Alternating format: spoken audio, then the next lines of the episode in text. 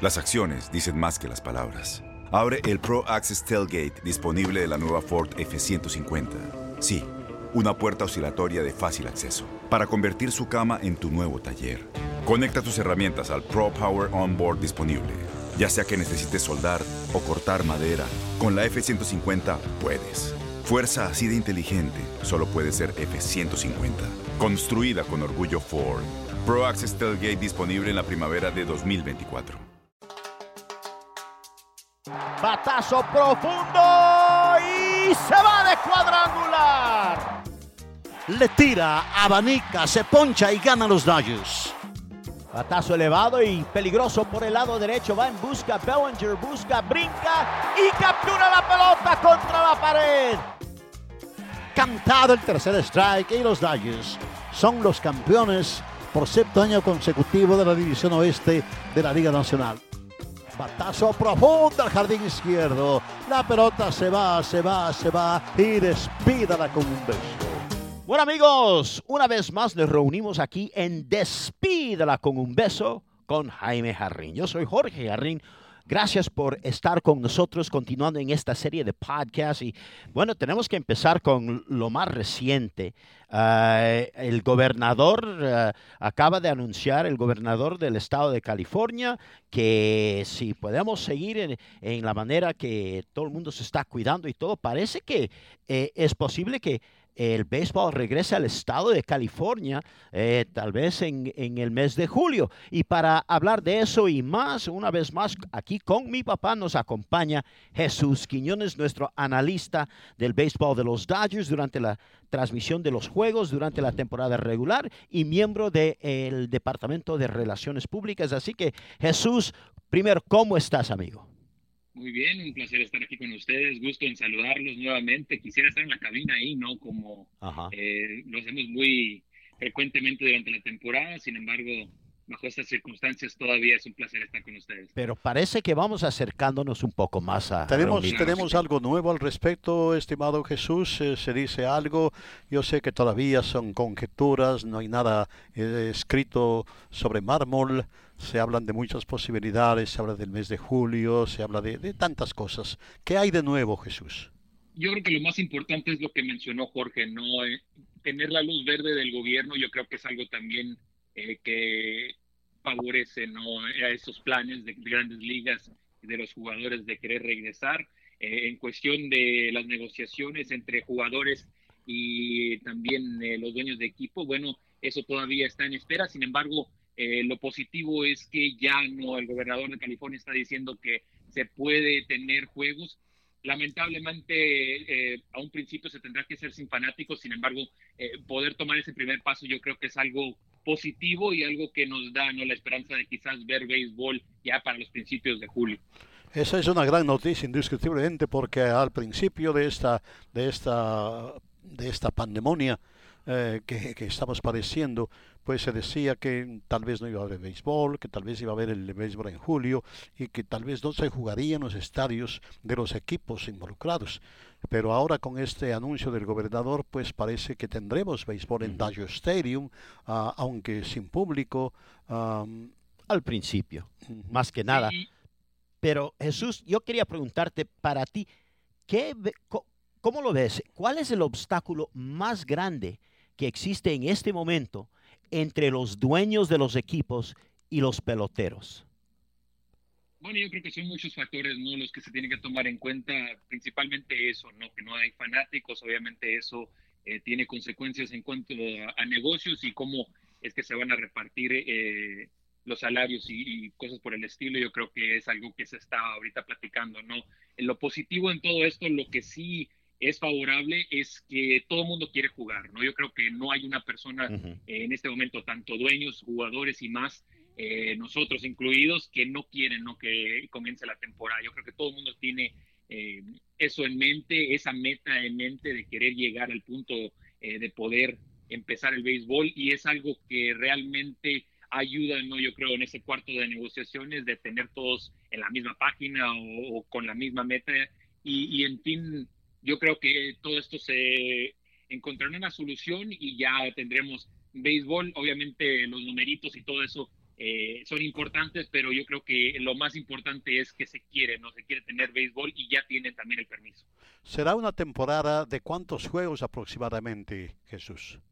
Lo último que se había escuchado o lo que se está hablando en las parte de las negociaciones es una temporada de alrededor de 80 juegos y yo creo que eh, la mitad de temporada es más o menos lo que esperábamos, ¿no? Ya con los meses que se han perdido, los juegos que se han perdido o pospuesto en realidad, pero 80 juegos yo creo que sería algo mm, razonable, algo que se podría hacer y también pensando en el calendario, no, no, no solamente para este año, pero también considerando el 2021.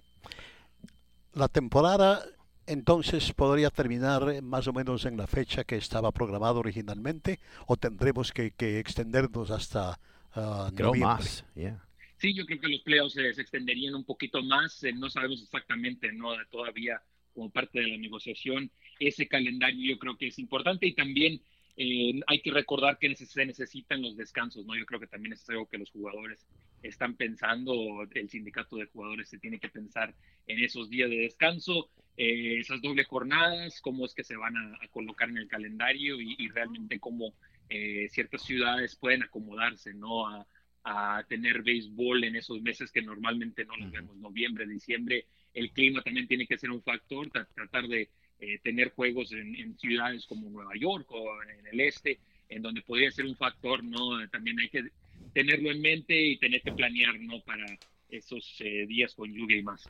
En el caso de los Dodgers, eh, se dice que habría unas par de semanas o tres semanas de entrenamiento primaveral.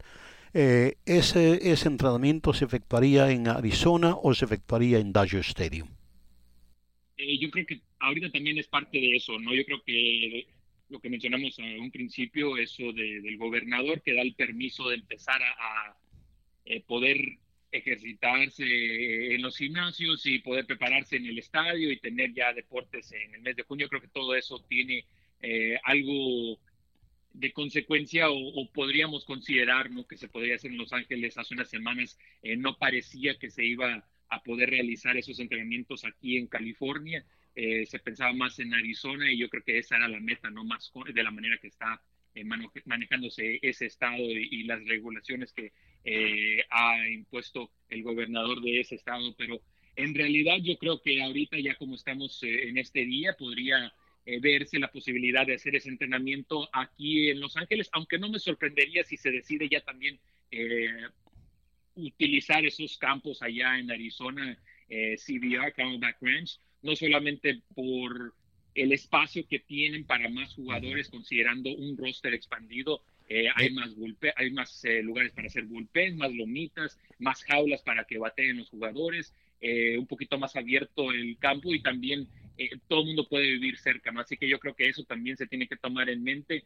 ideal sería estar aquí en casa trabajando en Dodger Stadium, pero eh, sabemos ¿no? que es un estadio que tiene sus limitaciones y yo creo que también eso es algo que se tiene que considerar eh, para esa primavera, ese Spring Training 2.0, el segundo Spring Training del 2020. Bueno, y, y con uh, esta temporada corta, uh, va a haber muchos cambios para poder jugar 80 juegos y muchos, uh, muchos cambios y, y, cosas que los peloteros van a tener que hacer que no, no están acostumbrados a hacerlos. Y primero, ah, estamos hablando de las ligas mayores para regresar a jugar al béisbol. Olvídense de ligas menores. Y por esa razón he oído que en vez de tener un roster de 25-26, ahora estoy entendiendo que va a ser un roster posiblemente de 30 peloteros más 20 más que estarán con el equipo en reserva. Ah, vamos a agregar el bateador designado, el lanzador ya no va a tener que batear peloteros van a tener que sentarse en la gradería en vez del dugout para tener espacio entre ellos. Muy interesante los cambios y cómo se van a adoptar y más que nada no va a haber ah, fanáticos. Bueno, más que nada al principio de la temporada, ya cuando las cosas van mejorando, posiblemente pudiera haber una cierta cantidad eh, en Dodger Stadium, tal vez no más 20% de los boletos del estadio estarán disponibles, pero, pero qué interesante. Eh, yo creo que un, un, un equipo de, de, un playoff, digamos un roster de 30 más 20, 50 en total, es una gran ventaja para los Dodgers que tienen tanto talento.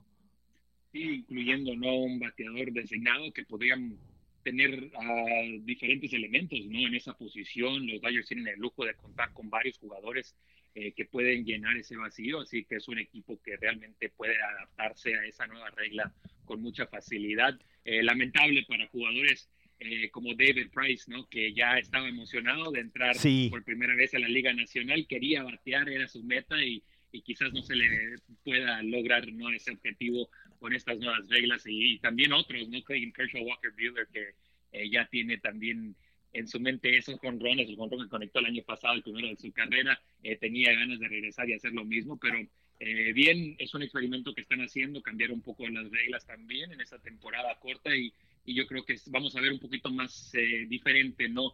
los rostros expandidos yo creo que es algo también que va obviamente a, favorecer al equipo de Dodgers con esa profundidad, sin embargo, tenemos que tener en mente que van a haber reglas, ¿no? Para tratar de eh, crear un poquito más de balance dentro de los rosters y, no va a haber tanta flexibilidad para decir no que están disponibles como en un juego de septiembre eh, en años anteriores. Ya esa regla también eh, no ha existido y va a haber sus limitaciones, ¿no? Así que será interesante ver ya al final el producto. Tampoco cuando conecten de home run van a poder celebrar de la manera que lo hacían.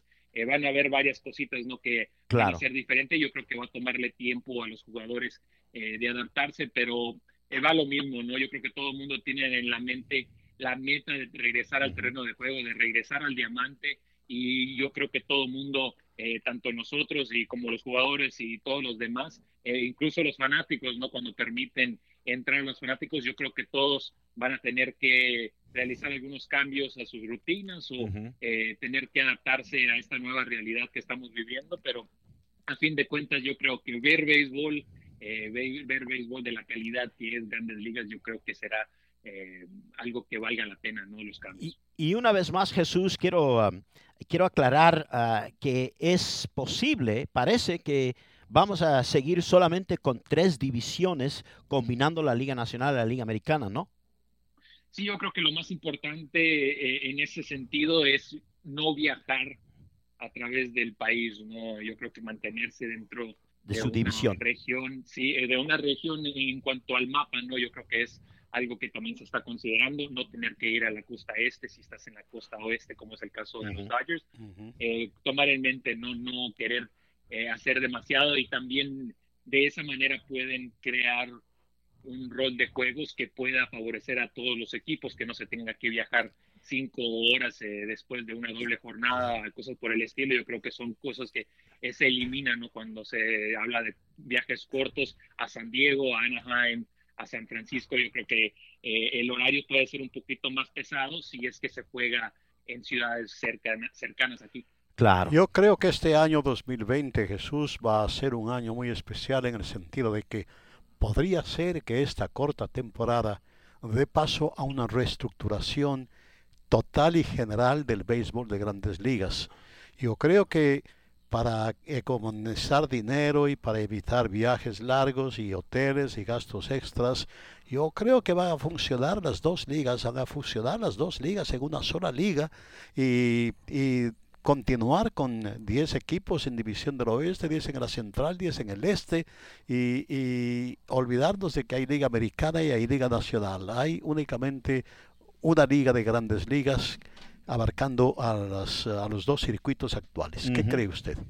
Yo creo que eh, tiene razón, yo creo que se podría tomar como una temporada de experimentos eh, en el caso del bateador designado para ambas ligas o para ambos lados. Yo creo que es algo que se había mencionado en años anteriores y finalmente hay una oportunidad ¿no? de implementar la regla eh, para ver cómo es que va a funcionar. Quizás sea una regla que vaya a continuar y que vayamos a ver en los años próximos, que se vaya a quedar de aquí. Y como lo menciona, ¿no? a lo mejor las divisiones también son reestructuradas. Hay muchas personas que piensan que podría ser eh, como la NBA en cuanto a la postemporada, en donde no importa dónde juegues, eh, los, los mejores ocho equipos de ambas eh, regiones o del este y el oeste entran a la postemporada. Quizás es algo que se podría ver en el béisbol, ¿no? los mejores ocho equipos sin importar si están en la misma división. Eh, podría ser algo a un futuro. Pero esta es la temporada en realidad para probar todo eso y ya está en los dueños y en los jugadores, ¿no? Del sindicato para ponerse de acuerdo en, con esos detalles y a fin de cuentas ver cómo es que eh, se juega esa temporada 2020. Sí, la postemporada, el torneo, digamos, bueno, digo torneo porque ahora parece que eso es lo que va a ser. Ah, entiendo yo que es posiblemente que 14 equipos estén en la postemporada para hacerlo un poquito más balanceado, más, más interés eh, de todo el país y tenerlo todo en un sitio neutral. ¿Es posible que sigan con ese plan? Eh, yo creo que eso es algo, va lo mismo, ¿no? Las negociaciones que se están llevando a cabo en estos momentos, eh, obviamente para jugadores que están en Dodger Stadium, eh, para los Clay Kershaw, Walker Bueller, qué mejor manera de jugar en la postemporada que estar enfrente de sus fanáticos, ¿no? Esos 50 mil que siempre están noche tras noche apoyando al equipo y mover a, a esos juegos a una ciudad neutral eh, jugar en Nueva York o, en, lugares así, Florida, eh, donde no están participando esos equipos, yo creo que le quita un poquito no esa ventaja de local. Yo creo que es algo que muchos jugadores no van a estar de acuerdo, pero eh, como mencionó Jaime, no es una temporada en donde vamos a ver muchos cambios y no me sorprendería si esos cambios están ahí permanentemente o en los próximos años. Y no nos olvidemos de un factor muy importante. La postemporada genera mucho más dinero. Los equipos van a perder bastantes cientos de miles de dólares esta temporada corta y por lo tanto tendrán que ver la forma de, recaudar un poco más de fondos y la postemporada se presta para eso. Lógicamente que en postemporada los ratings suben y en este caso pues eh, eh, los, uh, los uh, precios para los uh, anunciantes suben en postemporada y yo creo que ese es un, un, dato muy importante que necesitan recaudar más dinero. Sí, y, y, también para los fanáticos, ¿no? Yo creo que eh, ya para esas alturas eh, esperemos que se puedan abrir los estadios, sea un poquito más normal y si es un torneo más largo, eh, también por ese motivo ya en postemporada o, no de la manera que se, se vaya a realizar, yo creo que tiene sentido también, pero en fin, para los primeros juegos, eh, tomar ya en consideración todos los cambios, yo creo que va a tomar un poquito de tiempo para ajustarse, eh, tanto para el fanático como para el jugador. ya para los playoffs yo creo que va a ser un poquito más normal para ellos y para nosotros y, esperemos ¿no? Efectivamente. Bueno, Jesús, muchísimas gracias por su valiosísima participación en el programa. Eh, ya sabe, las puertas están abiertas. Gracias por venir al, al programa y estaremos hablando próximamente. Muchas gracias, un placer. Gracias Jesús por esa información. Jesús Quiñones, quien estará con nosotros durante toda esta serie de podcasts, manteniéndonos informados sobre lo más reciente con el equipo de los Dodgers. Mientras tanto, amigos, ya es tiempo de dar la bienvenida a un, par de gran amigos de nosotros. Y para eso lo voy a pasar a mi papá, Jaime Harry. En esta ocasión, amables amigos, tenemos muchísimo gusto en dar la más cordial bienvenida a dos distinguidos eh, contribuyentes a la feliz realización de este podcast. Me refiero a dos grandes amigos, un ex pelotero de maravilla de grandes ligas y un naciente cronista play-by-play de béisbol. Ellos forman la gran mancuerna roja de los Cardenales de San Luis. Me refiero a Polo Norte y a Benji Molina. Caballeros, bienvenidos a este podcast que lo presentamos desde Los Ángeles con muchísimo gusto para mantener esa, esa, esa conexión especial con el aficionado al béisbol ahora que esta pandemia nos tiene metidos en casa sin poder hacer absolutamente nada. ¿Cómo están Polo y Benji? Maestro, este primero que nada, gracias. Me atrevo a, a tomar la, la palabra por, por la, la, pues la amistad que, que y, el aprecio y el cariño que les tengo a, a, ustedes.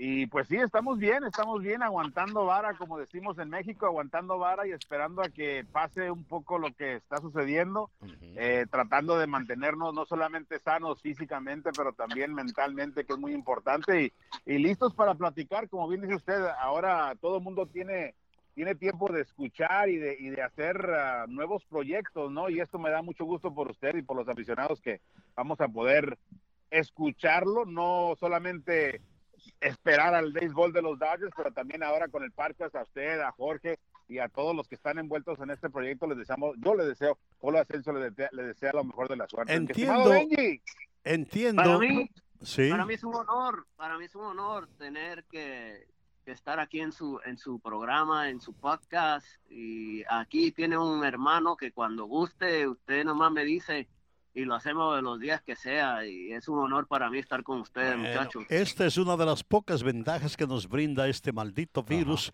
poder conectarnos con nuestros amigos, con nuestros familiares sin mayor problema porque todo el mundo debe estar y están en su, en su casa. Así es que Benji, un abrazo muy fuerte. ¿Cómo, ¿Cómo da las vueltas el mundo? Yo recuerdo a Benji Molina como el catcher que nos daba palo a los Dodgers de Los Ángeles. La otra noche, vistiendo el uniforme de los gigantes de San Francisco particularmente. La otra noche estaba viendo aquí en el Sportsnet LA de Spectrum, prendo la televisión, juego del 2009, Clayton Kershaw en el montículo. Momento que prendo la televisión, ¿quién es el que está en la caja de bateo? Benji Molina y saca un cuadrangular enfrentándose a Kershaw. Lo tuve que grabar y se lo mandé a Benji a su casa ahí por teléfono. Oye, oye, ¿sabe qué? Mira, mira mi hermanazo Polo, ah. Polo Asensio, mi hermano.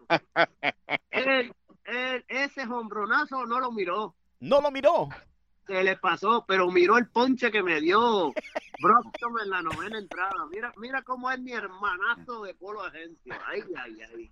No, oye, y, y no solamente lo vi, pero lo, lo, regresé y lo narré como si estuviera narrando allá en el, en el castillo de oh. ustedes, allá en el palacio de, de, de, los Garrín, y lo narré con mucho gusto, lo, lo ponché con ganas a mi estimado Benji. A, a Benji en Instagram, ¿no? Sí, y lo puse en Instagram y vea la, la, reacción de la gente, los mensajes que me mandaban, riéndose todos, oye, no tuviste oye. piedad con Benji, y hasta Benji me dijo, oye, desgraciado hijo de la gran, ¿por qué no, por qué no narras ni cuadrangular y nada más el ponche? Le dije, ¿sabes qué, Benji? Es que cuando prendí la tele ya iba en la octava entrada, entonces el ponche fue en la novena. Sí, pero... yo no le creo nada. Benji, hermano, no creo ya, nada. ya, sabes por qué le digo polo opuesto, más bien le el sobrenombre.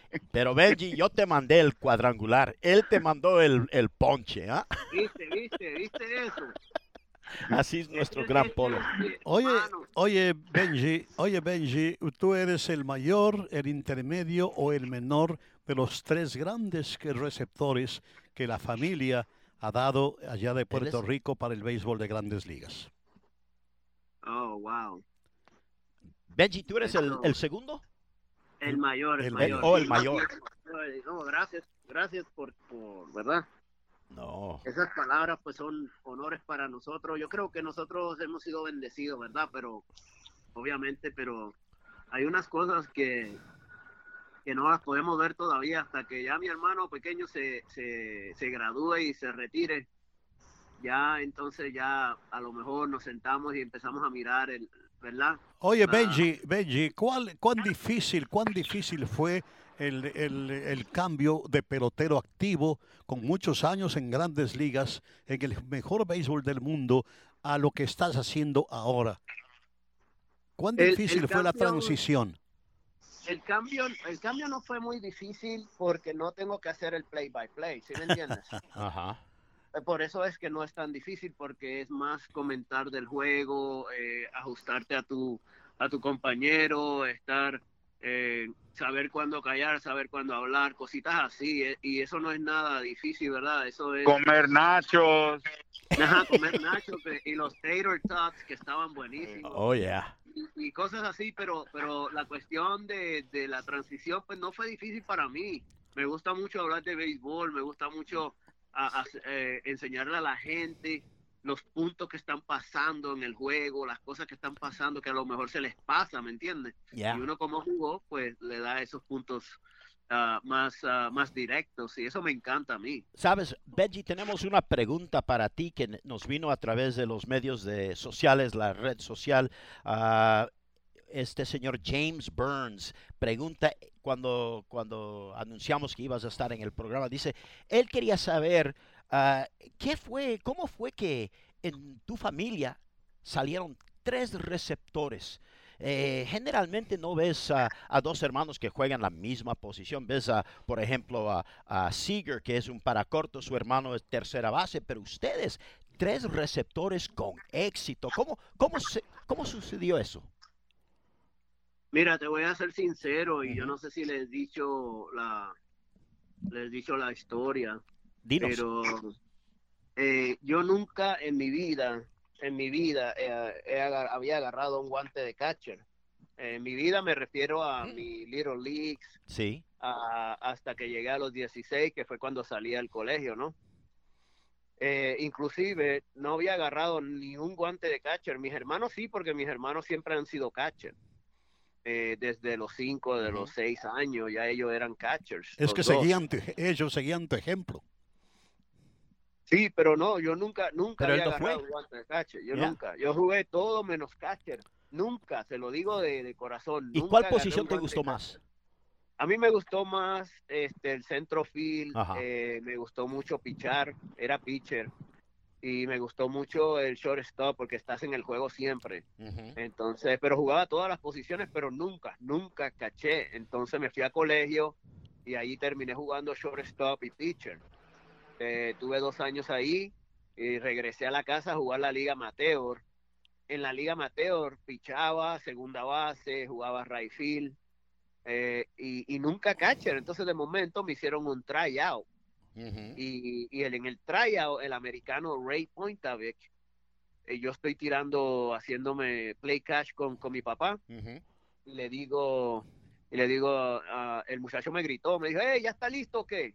Y dije, pues dale, yo pensando que iba a pichar, que iba a hacer right field, que iba a hacer todo eso, ¿verdad? Entonces me, di, me, di- me tiró un guante de catcher y me dijo, hey, ven acá, tira para segunda base a ver cómo tú tiras. Yo quiero nomás ver cómo está el tiro.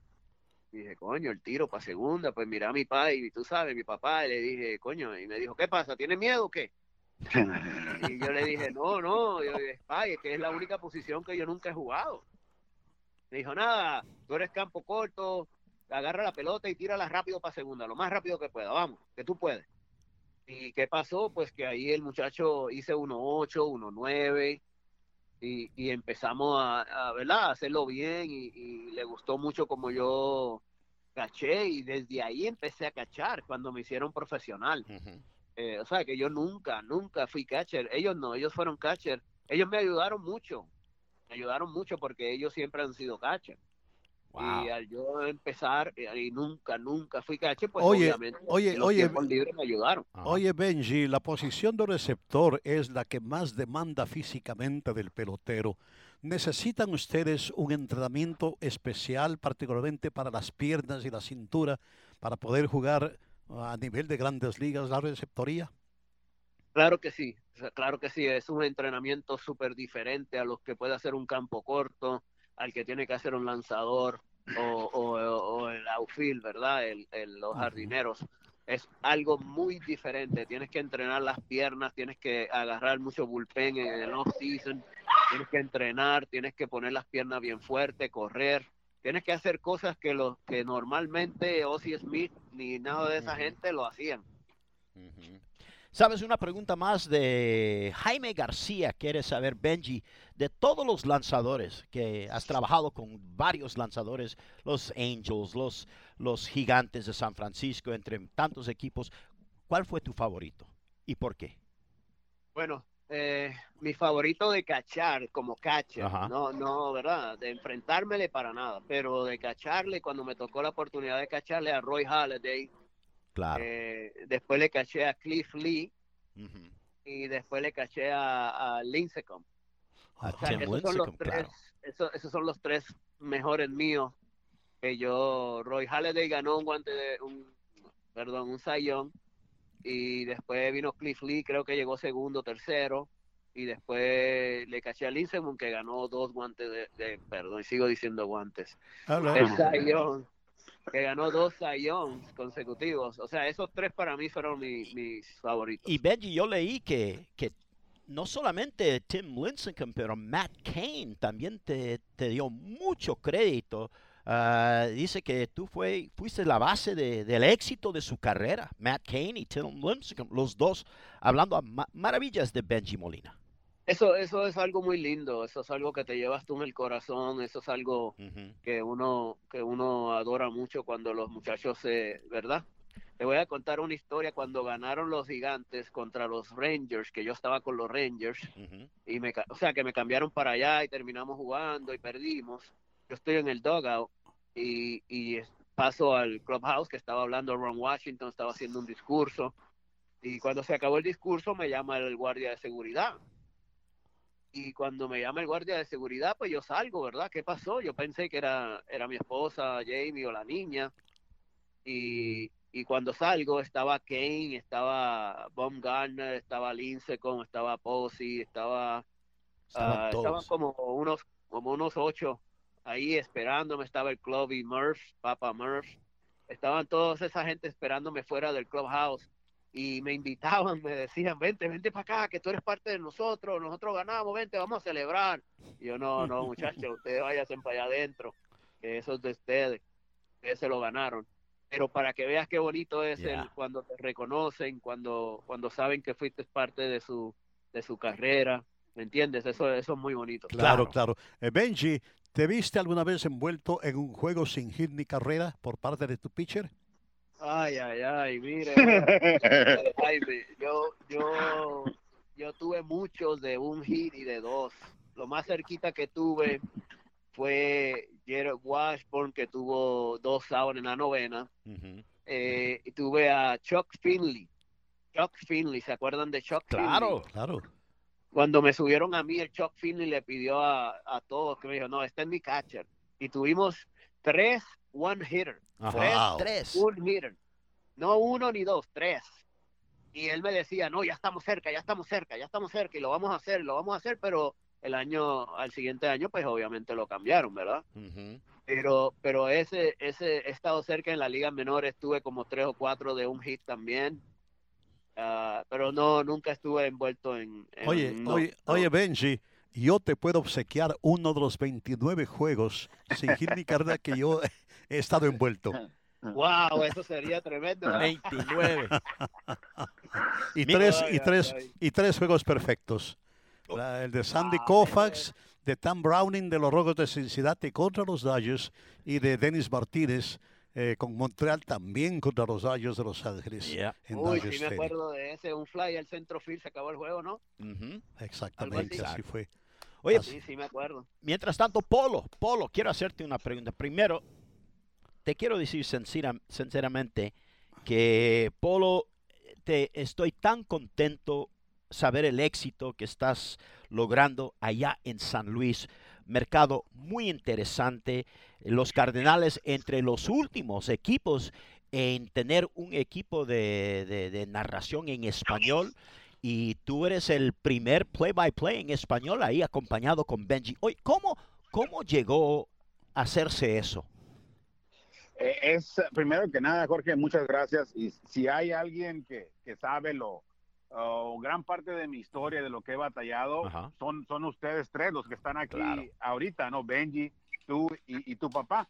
Antes, antes de que, es que, ¿sabes qué, Jorge? Que la, la historia de, de, de Benji Molina, todo el mundo conocemos a Yadier, ¿verdad? Por los guantes de oro, Claro. por la manera que es, tan fuerte, tan recio.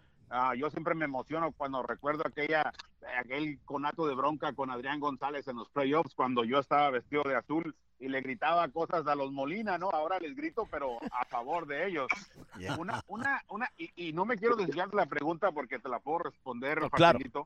Una cosa que, que, Benji, que Benji tiene, eh, tiene unas historias espectaculares que yo muchas de ellas las he escuchado muchas veces por la relación que ahora tenemos como, como hermanos, como grandes amigos, ¿no? Que va más allá de, de ser colegas.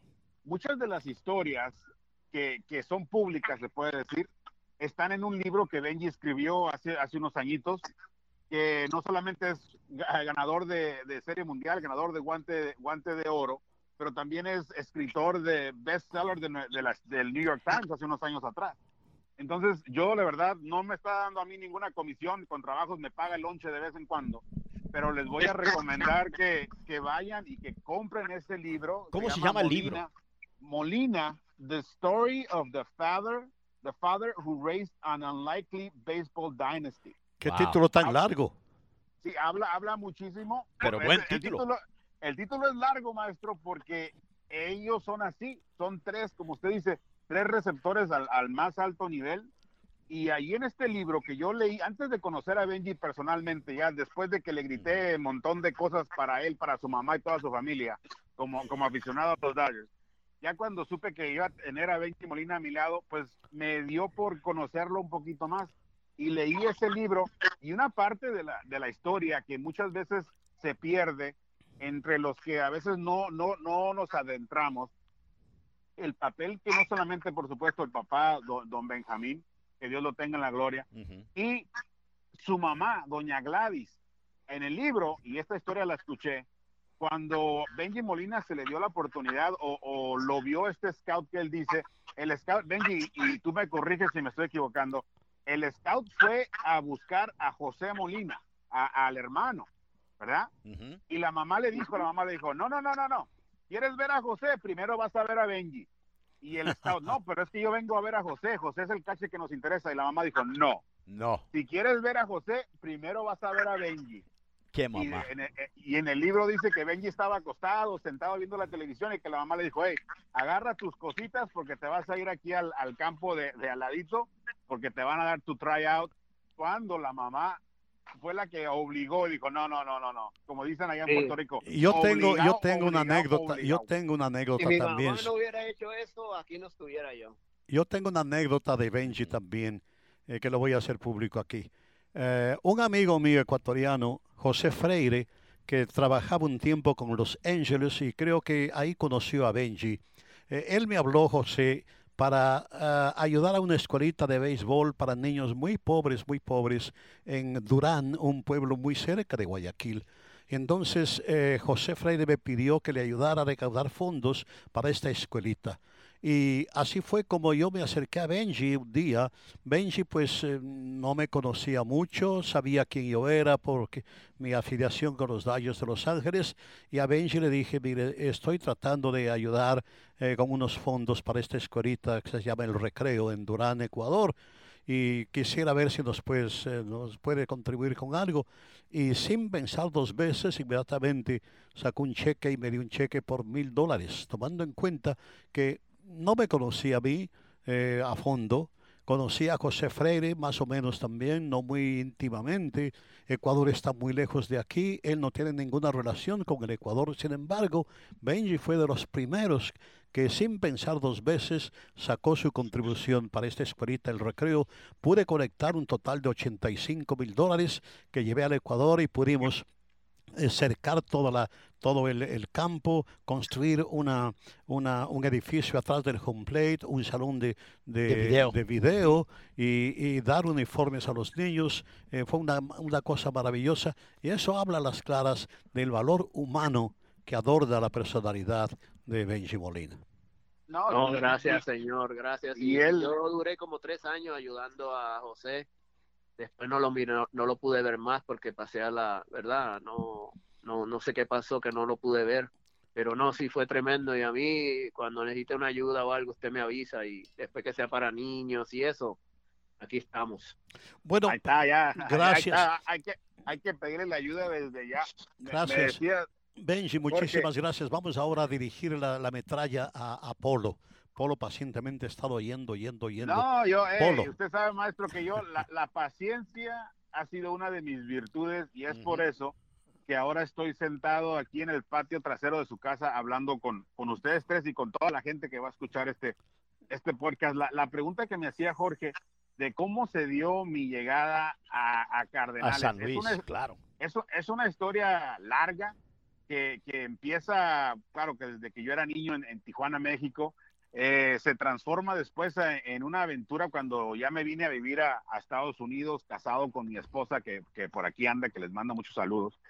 Eh, la, la, la aventura empezó cuando yo eh, limpiaba oficinas ah, de, una, de un edificio público, de un edificio aquí en Santa Bárbara, de la, de la Santa Bárbara County Education Office. Ajá. Ahí, ahí empezó la, la aventura mía cuando me escondía en, en algunas oficinas para hacer llamadas a programas de radio de deportes. Yo mientras yo mientras yo limpiaba, eh, de repente me, me, gustaba algo que decían en el programa de radio, un programa en español que salía precisamente los jueves, y yo llamaba a este programa hablando de béisbol y de básquetbol. ¿Por qué? Porque estas personas siempre hablaban de soccer. Entonces, uno piensa que los que tenemos el micrófono sabemos todo, ¿no? Pero solamente sabemos lo que sabemos y lo demás a veces hasta lo inventamos. y, y, yo les llamaba a ellos como queriendo preguntarles cosas, pero estos muchachos, y ellos me lo dijeron después, ellos de béisbol y de básquetbol, poco y nada. Entonces, así es como empezó mi carrera, ¿no? Hablando a ese programa y que ellos me dijeron un día, ¿sabes qué? Ya no queremos que llames como un aficionado más, te vamos a dar tus 10 minutos al aire para que nos hables del béisbol y del básquetbol. Pues yo encantado de la vida. Y, Eso. Y, y, mucho, muchos de los que empezamos así de esa manera, pues no nos pagaban, ¿no? Yo, yo duré trabajando mucho tiempo de gratis, que fue, se puede decir, mi, mi, mi educación y mi, mi, mi, internado o mi internship.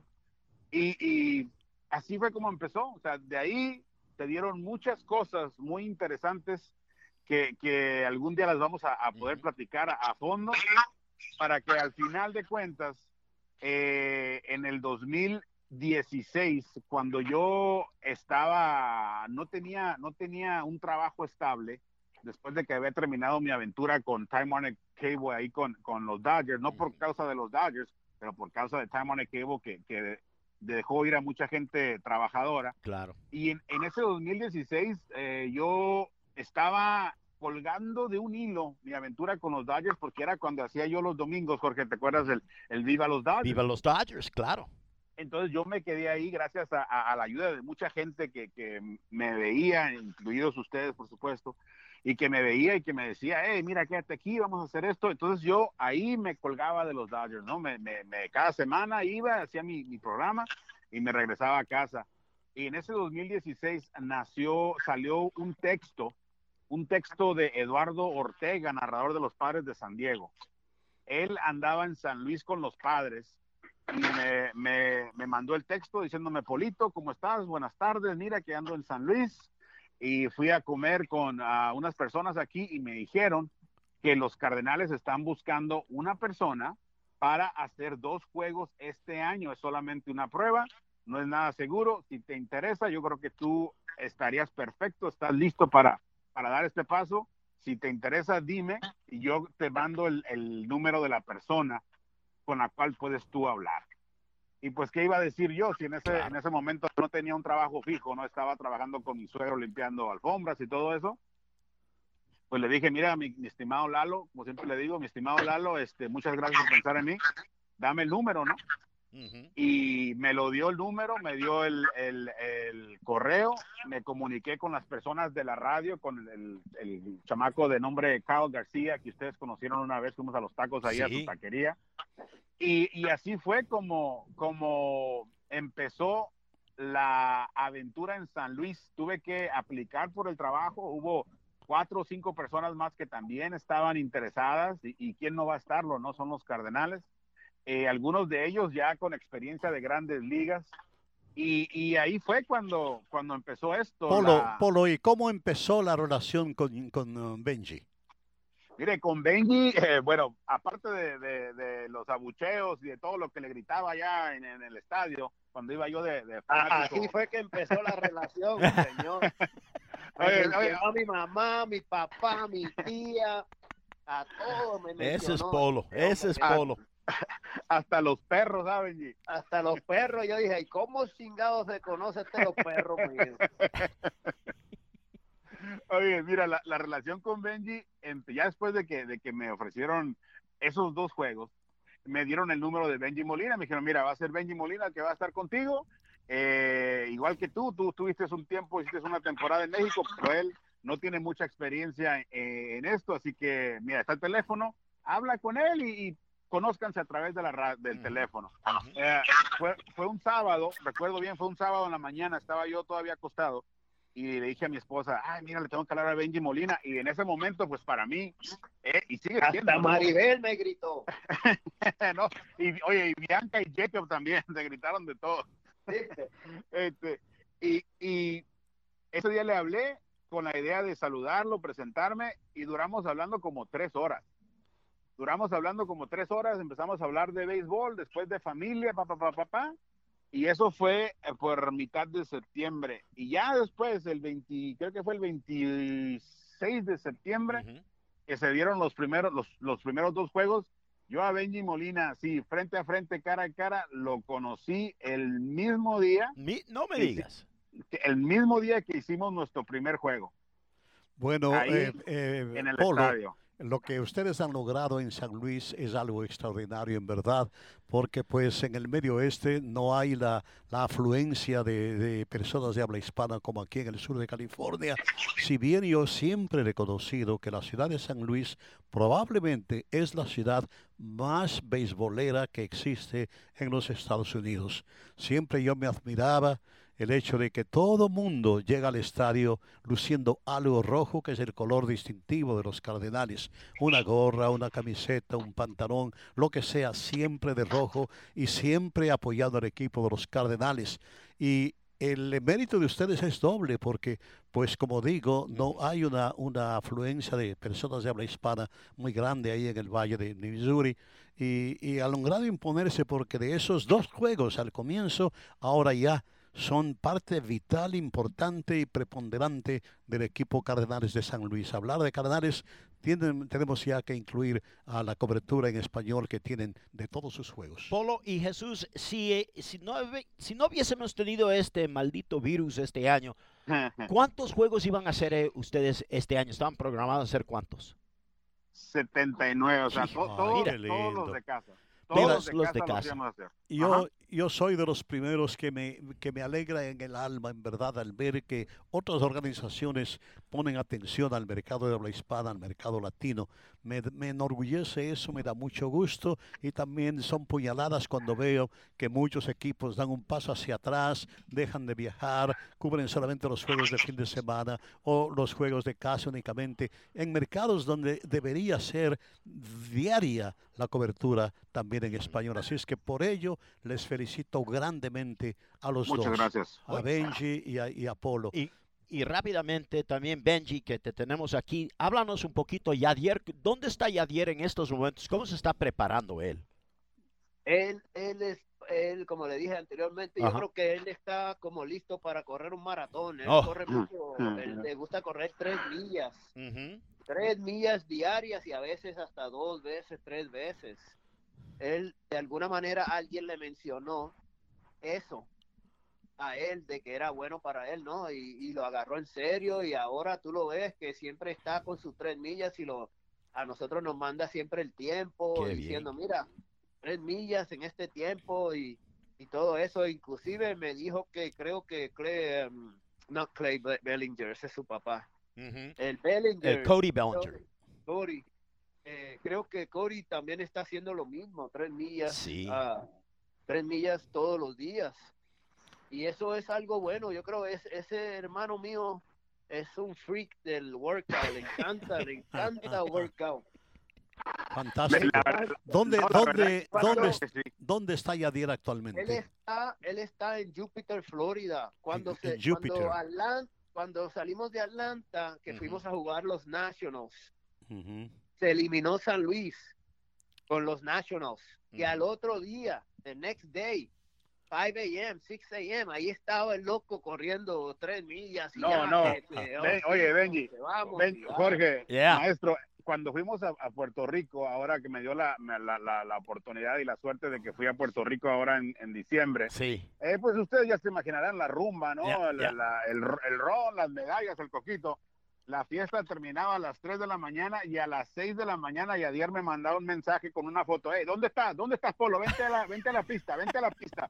Y yo, oye, ¿cuál pista? Si voy llegando a mi casa y tú quieres que salgamos, o sea, y estábamos todos en la casa de, de la mamá de, de Yadier y de Benji, que es ahí donde se hacía la, la, la fiesta, ¿no? La, la- el convivio de, entre hermanos, entre amigos. Y al siguiente día él andaba corriendo como si no hubiera pasado nada y Benji y yo así como, oye, este está peor que el conejo ese de las baterías, Ok, mano. eh, ya sabemos que Benji continúa con los Cardenales de San Luis. Ahora dime de José. José, ¿con qué, con qué organización está y dónde se encuentra ahora? Ahora mismo él está en Puerto Rico porque obviamente nadie puede viajar, pero él ya lleva, él iba para su segundo año en las ligas mayores con Anaheim, Oh, con los con los Angels. Angels, en Ujú. el, en el equipo grande.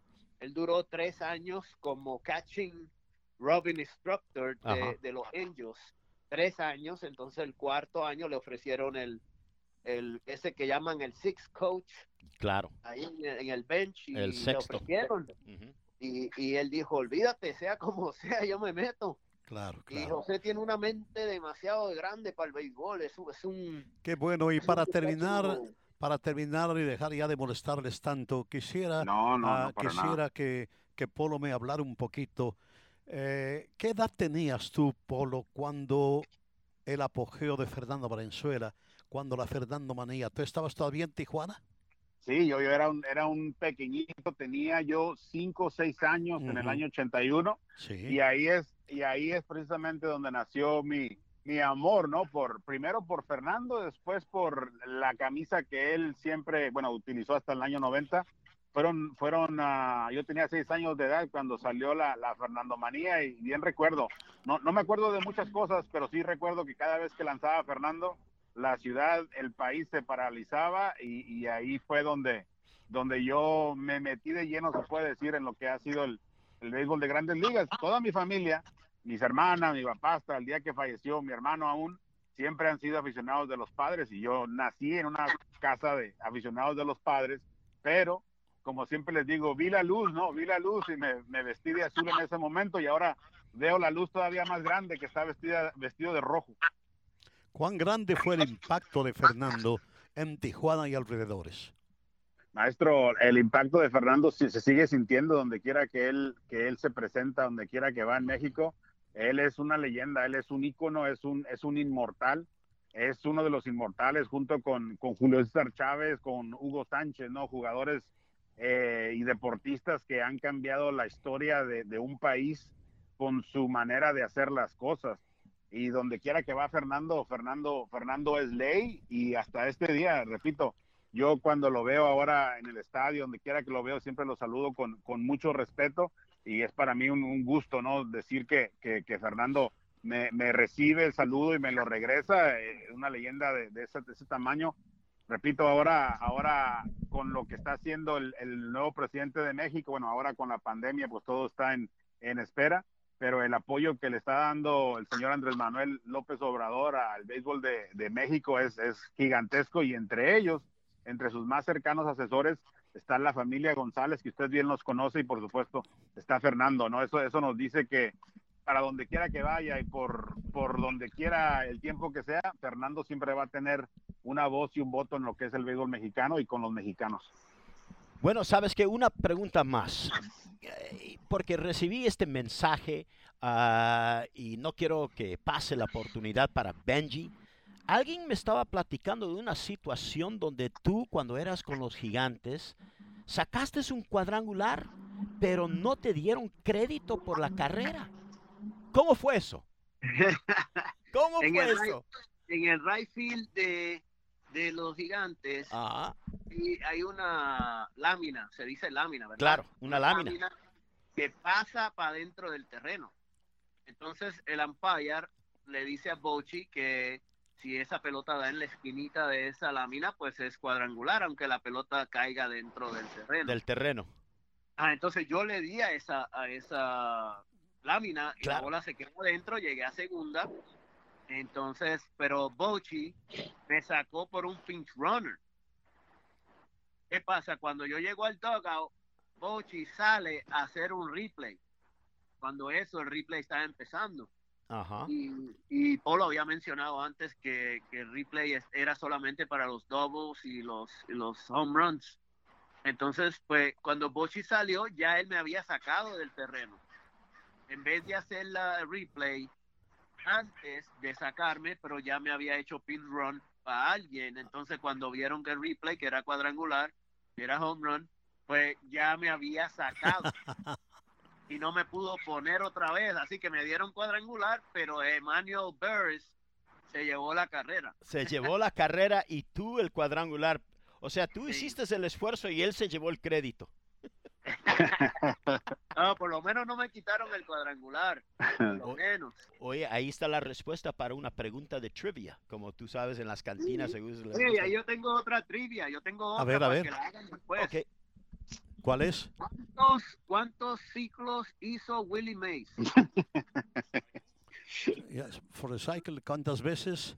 No, no tengo Sí. la menor idea. Y Willie Mays era que un 6 6'2 guy, right? Ajá.